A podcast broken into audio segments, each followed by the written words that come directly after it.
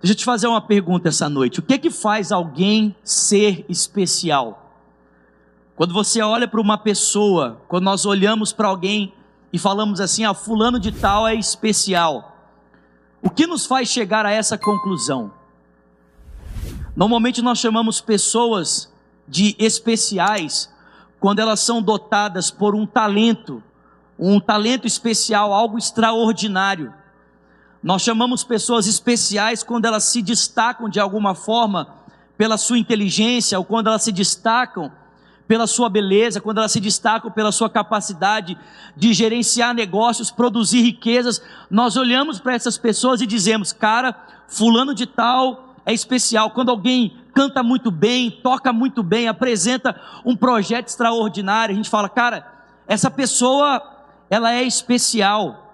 Nós chamamos especiais pessoas que realizam feitos que outros não conseguiram fazer ou que nem tentaram realizar.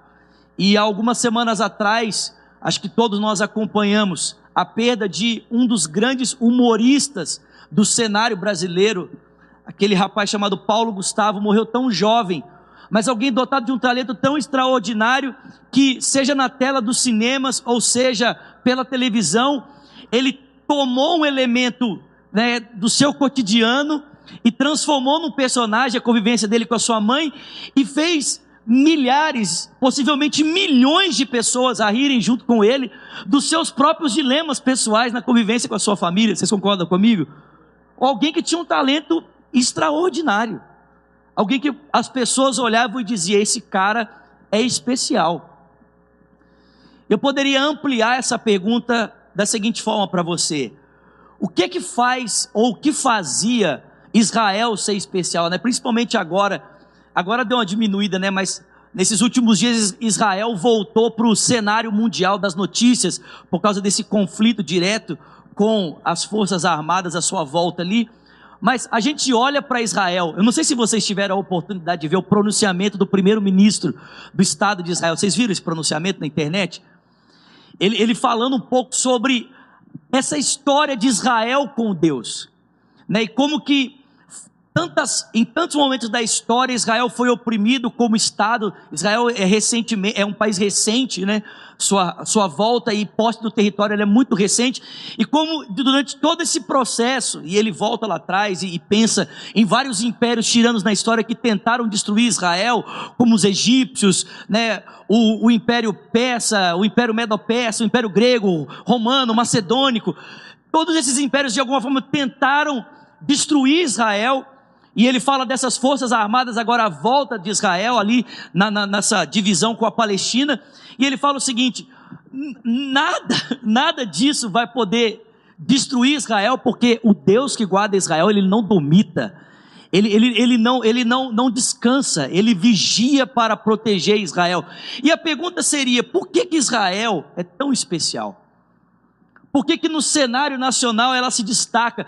Gente, nós estamos falando de um país que é tão pequeno, mas que produz tecnologia tão semelhante à tecnologia que é produzida talvez no maior país do mundo hoje, que é os Estados Unidos.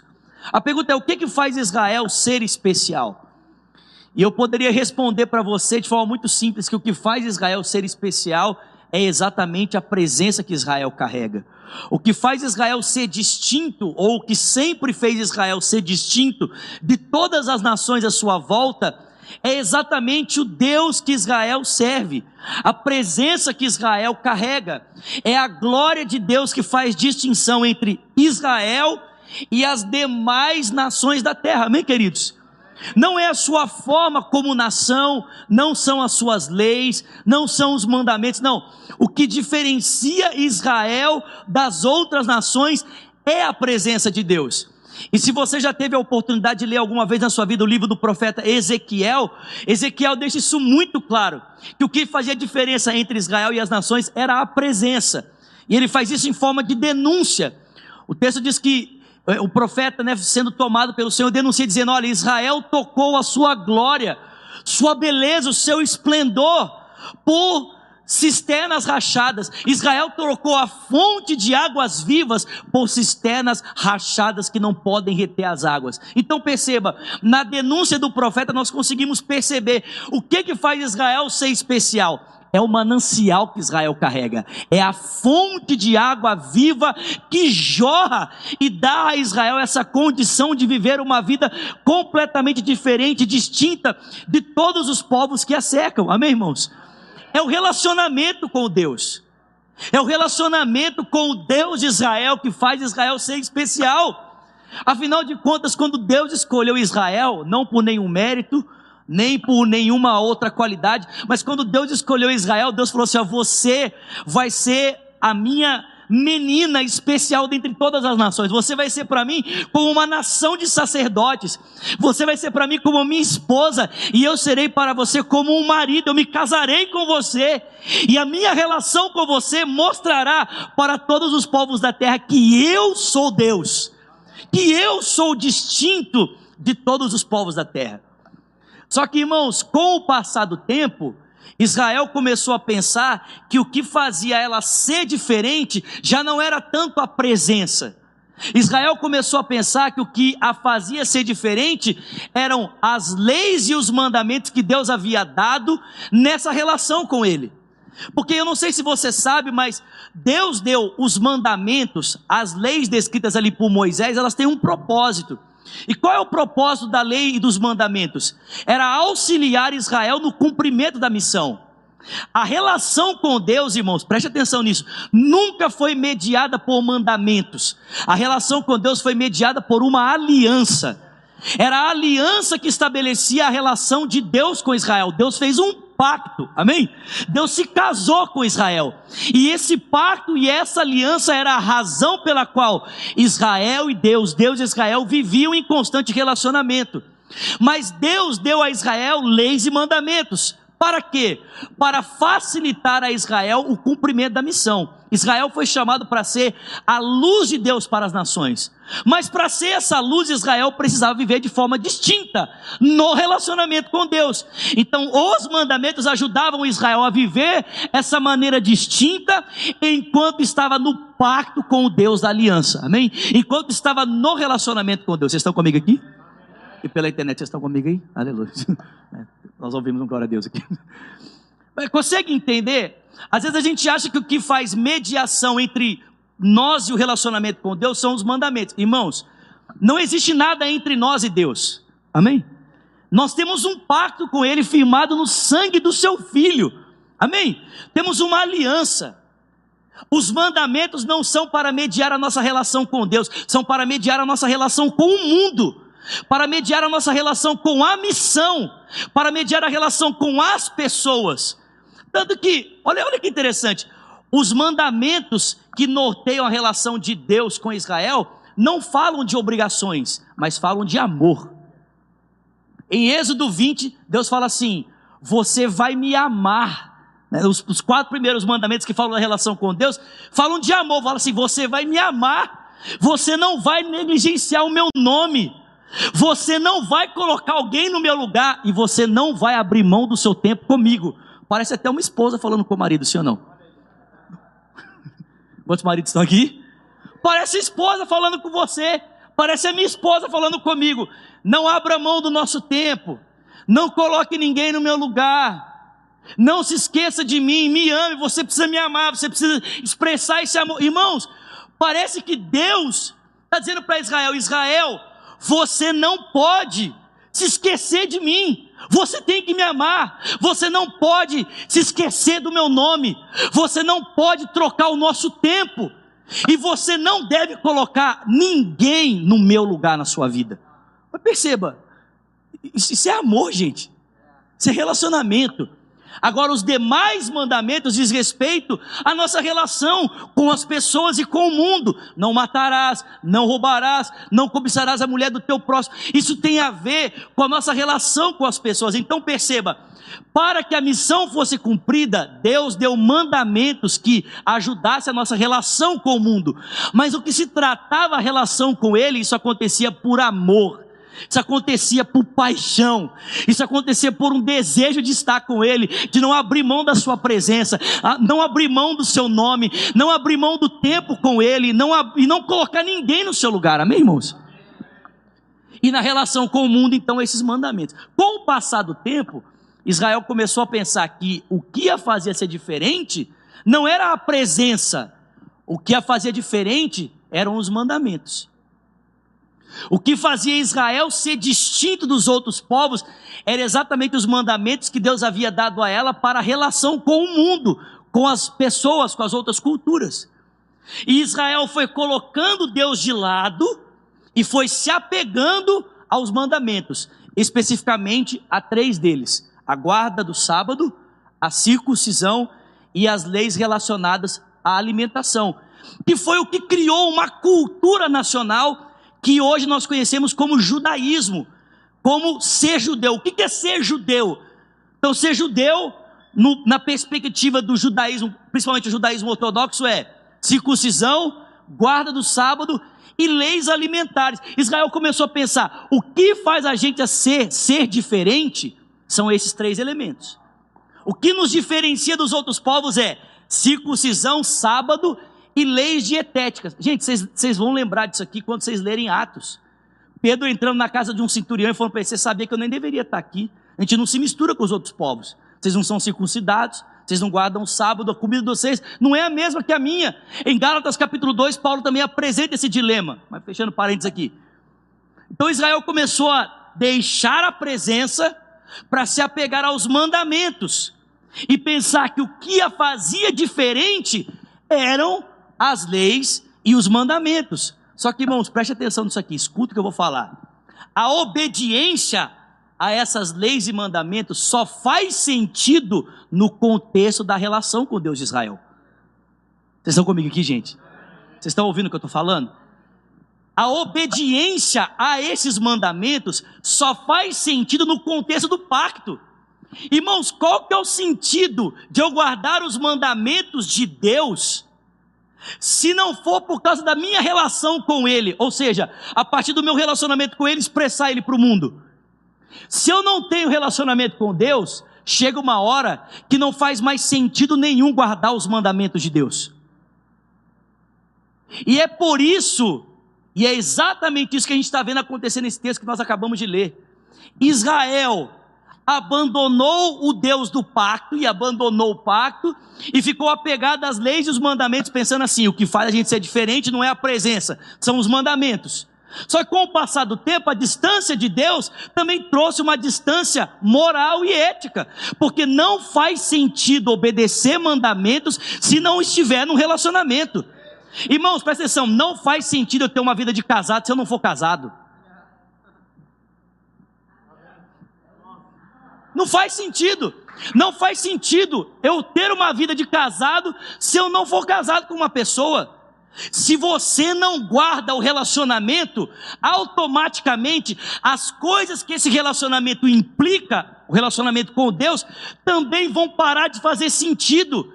E quando as coisas param de fazer sentido porque o relacionamento foi abandonado, Israel também começou a abandonar os mandamentos e começou a ter uma vida semelhante à vida dos outros povos. Porque a obediência aos mandamentos só faz sentido no contexto da presença só faz sentido no contexto da relação com Deus. Israel abandonou os mandamentos e se entregou a uma vida ética totalmente destruída. Irmãos, preste atenção.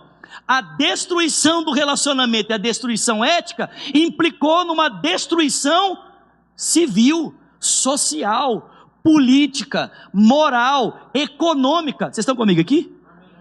Vocês estão comigo aqui? Estão entendendo o que eu estou falando? Então Israel tinha um relacionamento que a distinguia. Era o relacionamento com o Deus do pacto que mostrava: Israel é diferente. Só que com o passar do tempo, Israel falou assim: não é a presença que nos distingue, é só os mandamentos. Vamos ficar só com os mandamentos. Só que com o passar do tempo, os mandamentos não fazem sentido para alguém que não tem relacionamento mais com Deus. E Israel abandonou os mandamentos e a obediência a eles na relação com as pessoas e com os outros povos, para viver uma vida totalmente atrapalhada e destruída. Agora, irmãos, só entre nós aqui, Será que não é a mesma coisa que acontece com a gente? Porque preste atenção, a pergunta é: o que nos faz ser diferente? O que faz Lagoinha, Miami ser diferente? Ou o que faz você ser diferente? E a resposta para essa pergunta é muito simples, irmão. O que te diferencia é a presença. O que faz Lagoinha, Miami ser diferente é a presença. O que faz a gente ser diferente como cristãos é a presença, irmãos. É a glória, é o relacionamento que nós carregamos. É isso que nos diferencia. É isso que nos faz ser pessoas diferentes. Quando as pessoas olham nos nossos olhos e veem os nossos olhos brilhando e perguntam para nós: o que que você tem que eu não consigo explicar? O que que você diz para a pessoa? Um carro novo? A casa em Miami? Dinheiro no banco? O que, que a gente diz? A gente diz para as pessoas: eu tenho a presença eu tenho o Espírito de Deus na minha vida. Só que assim como Israel, com o passar do tempo, a gente começa a pensar que o que nos diferencia das outras pessoas não é tanta presença, mas são os hábitos e os costumes que nós criamos e chamamos de cristianismo. Irmão, preste atenção, escute isso aqui. Cristianismo não é um conjunto de regras e doutrinas. Cristianismo é o nosso relacionamento com Deus. A fé cristã não é um conjunto de regras e doutrinas. A fé cristã é o nosso relacionamento com Deus. Só que com o passar do tempo, nós começamos a negligenciar a presença e a gente pensa que ser cristão tem a ver com ir para o culto, Ser cristão tem a ver com dar dízimo e oferta. Ser cristão tem a ver com ser generoso, tem a ver com fazer visita, tem a ver com isso, tem a ver com aquilo, tem a ver com aquilo outro. E tem a ver com não fazer coisas que a gente sabe que não devemos fazer, amém? Amém, gente? Só que preste atenção, a obediência aos mandamentos só faz sentido no contexto do relacionamento. É por isso que você vê muita gente na igreja que deixou de fazer o que sabe que é certo. Por quê, irmão? Porque o primeiro abandono que uma pessoa experimenta não é o abandono da obediência, o primeiro abandono que uma pessoa experimenta é o abandono do relacionamento porque os mandamentos só fazem sentido de serem obedecidos se for no contexto da relação, se for no contexto do relacionamento. Então a gente constrói um modo de vida que chamamos de fé cristã, baseado em parâmetros, em princípios que nós dizemos que é isso que define o que é ser cristão, e a gente vai vivendo vai vivendo, esquece a presença, esquece o relacionamento com Deus, esquece a comunhão com Deus, esquece a busca de Deus, e a gente pensa: não, eu sou um cristão, porque eu faço isso, eu faço aquilo, eu faço aquilo outro, eu não faço isso, eu não faço aquilo, eu não faço aquilo outro, até que a ausência da presença começa a dizer para você que essa vida que você está escolhendo na relação com o mundo à sua volta não faz sentido, por quê? Porque sem a presença não faz sentido viver a vida santa, não faz sentido viver uma vida ética, moral correta, não não faz sentido ser alguém generoso, ser alguém ofertante fiel, ser alguém dizimista fiel, não faz sentido. E aí você começa então a abandonar essas coisas, por quê? Porque antes de abandonar a relação correta com o mundo a partir de Cristo, você abandonou Cristo. E aí, assim como aconteceu com Israel, começa a acontecer com a gente. Nós começamos a viver um, um contexto de caos e destruição que começa a afetar todas as áreas da nossa vida. Eu não sei se você percebeu, mas na leitura do texto, o texto diz que o profeta usa uma figura muito interessante para descrever o momento que Israel está vivendo por causa do abandono de Deus e o abandono dos mandamentos de Deus. O profeta diz que Israel está secando e murchando como uma folha. Você já viu o que acontece quando se arranca uma folha da árvore? Se ela está verdinha, por um tempo ela ainda permanece verde. Porque a vida que ela absorveu da árvore ainda está ali e faz a manutenção. Só que chega uma hora que a falta de absorção da vida começa a fazer a folha secar. Irmãos, talvez alguns dos que estão aqui e de alguns que estão pela internet está acontecendo a mesma coisa na sua vida. Você ainda está verde, por quê? Porque você ainda carrega um pouquinho da vida que você já tinha absorvido lá atrás. Mas você não está absorvendo a vida mais, por quê? Porque a sua folha foi arrancada. E mais cedo ou mais tarde, essa falta de comunhão revelará a sequidão. Que muitas vezes, vocês estão comigo aqui, gente?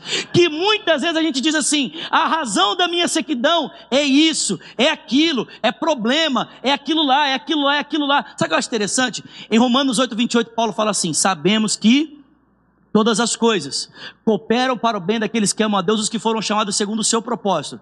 Porque os que de antemão ele conheceu, também os predestinou para serem conformes à imagem do seu filho, a fim de que ele seja o primeiro entre muitos irmãos. E aos que chamou, justificou, e aos que justificou, também glorificou. E o que diremos, pois, à vista dessas coisas? Se Deus é por nós, quem será contra nós? Ele não poupou seu próprio filho, antes o entregou, como não nos dará juntamente com ele todas as coisas? Quem é que vai intentar acusação contra o escolhido de Deus? Não é Deus quem o justifica? Quem é que pode nos condenar? Não foi Cristo quem morreu por nós? Não é Ele quem ressuscitou? Não é Ele quem está à direita de Deus? Não é Ele quem intercede por nós? E quem é que pode nos separar do amor de Cristo? Será fome? A nudez? Perigo? Espada? Como está escrito? Por amor de ti somos entregues à morte todos os dias, considerados como ovelhas que caminham na direção do matadouro. Mas em todas essas coisas somos mais do que vencedores por meio daquele que nos amou. Porque eu estou certo de que nem a morte, nem a vida, nem os principados, nem as potestades, nem o presente, nem o porvir, nem poder, nem altura, nem qualquer outro elemento da criação será capaz de nos separar do amor de Deus que está em Cristo Jesus. Irmãos,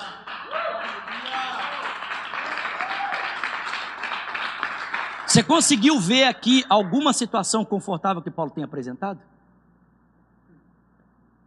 Todas as situações que Paulo apresenta são caóticas. Mas eu não consigo ver um Paulo seco escrevendo esse texto. Ou você consegue? Ver um Paulo rixoso escrevendo a respeito do triunfo de Cristo sobre tudo que nos cerca. Você consegue ver isso, sim ou não? Então, a despeito dos problemas à sua volta, Paulo continua vivo por dentro a despeito das muitas lutas, ele não se deixa secar pelas circunstâncias da sua volta. Por quê? Porque bem-aventurado o homem que coloca sua confiança no Senhor, cuja sua esperança é o Senhor. Ele é como árvore plantada junto ao ribeiro de águas correntes, que estende as suas raízes para o ribeiro. Suas folhas não murcham no tempo de sequidão, ele não deixa de dar fruto. Jeremias 17.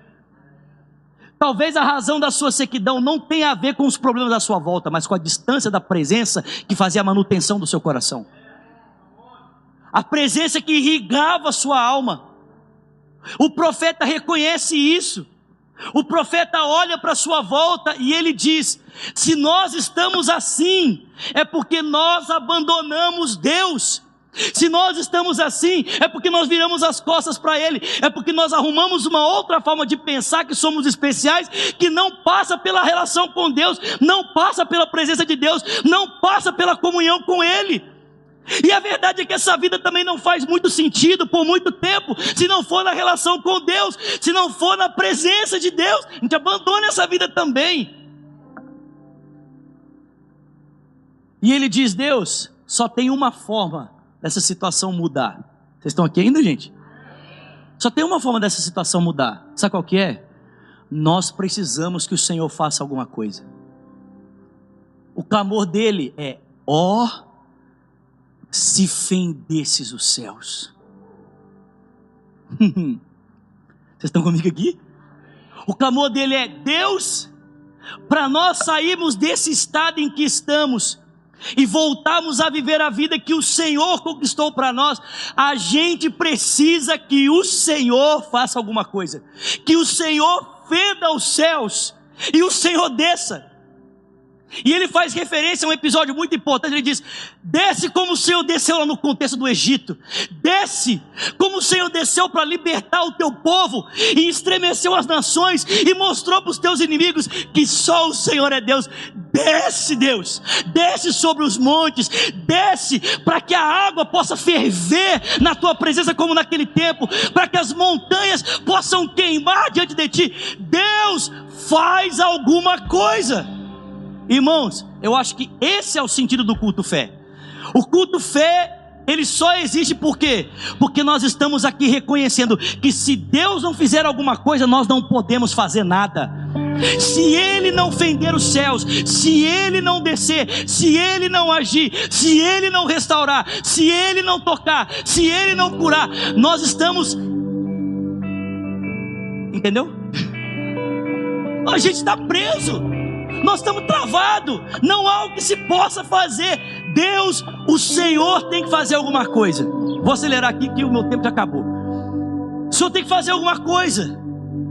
Só que, irmão, preste atenção. Apesar de Isaías saber que só Deus pode mudar o quadro da nação, apesar de Isaías saber que só Deus pode fazer alguma coisa para que a realidade mude, ele sabe que ele não merece isso porque ele sabe que a razão da sequidão e destruição à sua volta, e até mesmo na sua própria vida, tem a ver com abandono, pecado, distanciamento. Então ele diz: Deus, nós precisamos de algo que só o Senhor pode fazer, mas eu sei que a gente não merece. E aí o profeta é muito pertinho, sabe por quê? Porque ele ora dizendo assim: Eu sei que a gente não merece, porque a razão de nós estarmos como estamos tem a ver com o nosso pecado. Os nossos melhores atos, as nossas melhores ações parecem um trapo de imundícia. Você sabe o que é trapo de imundícia? Quem sabe aqui? É bem ruizinho, amém? Ele diz: Mas, vocês estão comigo aqui, gente? Alguém está sendo abençoado aqui? Esse mas, mas, o Senhor é o nosso Pai.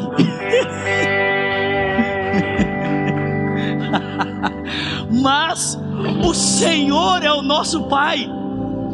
E nós somos como barro nas tuas mãos. Em outras palavras, ele sabe que não merece uma ação de Deus, ele sabe que não merece essa intervenção extraordinária que irá restaurá-los para viver a vida que Deus tem preparado para eles.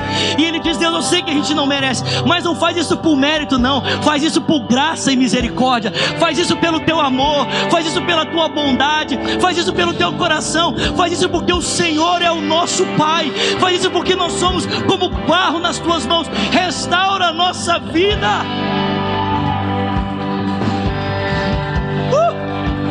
Dizer uma coisa para você. Talvez você esteja aqui essa noite exatamente nessa mesma situação. Talvez você abandonou a relação com Deus, você abandonou sua comunhão, você abandonou a sua aliança. Talvez Deus esteja aqui essa noite dizendo para você a mesma coisa que ele estava dizendo para aquela nação naquela época. Você colocou alguém no meu lugar, você abandonou o nosso tempo, você negligenciou o meu nome, você negligenciou o seu amor por mim, mas eu quero você de volta. Eu quero você de volta. Eu eu sei que você não merece, eu sei que você não tem condição para isso, mas eu quero você de volta, pela minha graça e pela minha misericórdia. Eu te atraio de volta para os meus braços de amor. Eu sou seu pai, você é como um barro nas minhas mãos. Eu te trago de volta para mim. Tem alguém comigo aqui? Eu não sei se você entende, mas Deus respondeu essa oração. Gente, Oh, olha isso aqui. Deus respondeu essa oração. O profeta fala assim: desde a antiguidade, uh, ainda não se viu, não, não, não se ouviu nada, e ninguém, ninguém disse algo parecido com isso aqui, algo que seja parecido com quem tu és. Ninguém ouviu falar de um Deus semelhante a ti, que trabalha em favor daqueles que nele esperam, em favor daqueles que nele esperam. Presta atenção. Deixa eu dizer uma coisa aqui. Gente, Deus é bom demais, amém? Porque ainda, presta atenção, ainda que a gente saiba que não podemos fazer nada pela nossa situação, só Deus pode mudá-la. O profeta reconhece que só existe um lugar em que a gente pode experimentá-la. Aonde? Na espera. Vocês estão comigo aqui? Só há um lugar em que nós podemos experimentar essa ação transformadora de Deus. Na espera. Mas presta atenção, não é uma espera passiva acomodada, sentado de braço cruzado. Essa espera aqui é mais uma expectativa. é, é uma espera ativa. Como assim, Zulato? É a espera do garçom na beira da mesa, aguardando para que a pessoa que está à mesa dê a ordem e ele saia para executar é uma esperativa, é uma expectativa de que naquele momento em que Deus se manifestar, eu tomarei a palavra, tomarei os seus atos de justiça, tomarei a manifestação da sua presença e correrei para viver o novo que ele tem trazido sobre a minha vida. Agora, irmãos, preste atenção. Eu não sei se você entende isso, mas essa foi a postura de Israel por muitos anos essa expectativa ativa, essa expectativa de estamos aqui nesse lugar, principalmente depois da volta do cativeiro, né? Estamos aqui nesse lugar aguardando por essa ação de Deus que irá nos libertar e nos fará viver de novo a vida que Ele tem preparado para nós. E Deus respondeu a oração do profeta, sabia disso? Por quê? Porque há mais de dois mil anos atrás, Deus de fato rasgou os céus e desceu para mudar a história. Há mais de dois mil anos atrás, Deus fendeu os céus e ele desceu para mudar o tempo, para trazer os homens de volta para o relacionamento com Deus, para que na relação com Deus, a obediência aos mandamentos de Deus, para representá-lo no mundo, voltasse a fazer sentido. Essa distância, essa separação foi rompida e quebrada pela ação do Filho de Deus naquela cruz, quando ele se entregou por nós, vertendo o seu sangue para nos reconciliar. Faz sentido para você? Olha o que Paulo diz em 1 Coríntios 2,9: aquilo que o olho não viu, e o ouvido, e o coração. Parece que Paulo está reverberando Isaías, irmãos. Olho nenhum viu, ouvido nenhum ouviu, e nem se falou de um Deus semelhante a ti, que trabalha em favor daqueles que nele esperam. E eu encerro aqui. Mas eu tenho uma melhor notícia para você ainda. Tem alguém feliz aqui? Alguém pode ficar de pé para celebrar comigo aqui no final dessa mensagem? Alguém? Você está comigo aqui? Alguém está comigo aqui? Alguém na internet está comigo? Alguém na internet? Alguém na internet? Eita glória, igreja! Eu tenho uma melhor notícia para você, porque presta atenção, irmão. O Isaías orou, fende os céus e desce. E Deus falou assim: tá bom.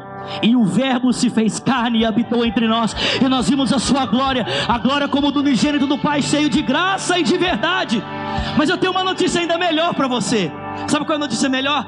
É que ele vai fender os céus de novo, ele vai rasgar os céus de novo, e ele voltará para estabelecer o seu reino e completar a sua justiça entre as nações da terra. Será que você pode levantar suas mãos a ele nessa noite e dizer a ele: Deus, eu preciso de algo que eu não posso fazer, eu preciso de algo que eu não posso gerar, só o Senhor pode fazer, só a tua graça pode produzir, só o teu favor pode gerar, mas eu me coloco nesse lugar de uma expectativa ativa, de fome, de sede, um desejo por viver. Nesse lugar de obediência, de temor e favor, de volta à tua presença, porque o véu foi rasgado, o véu foi rasgado, e nós podemos entrar na sua presença e desfrutar da comunhão o Senhor fendeu os céus e ansiamos por aquele dia em que eles serão vendidos novamente, para que a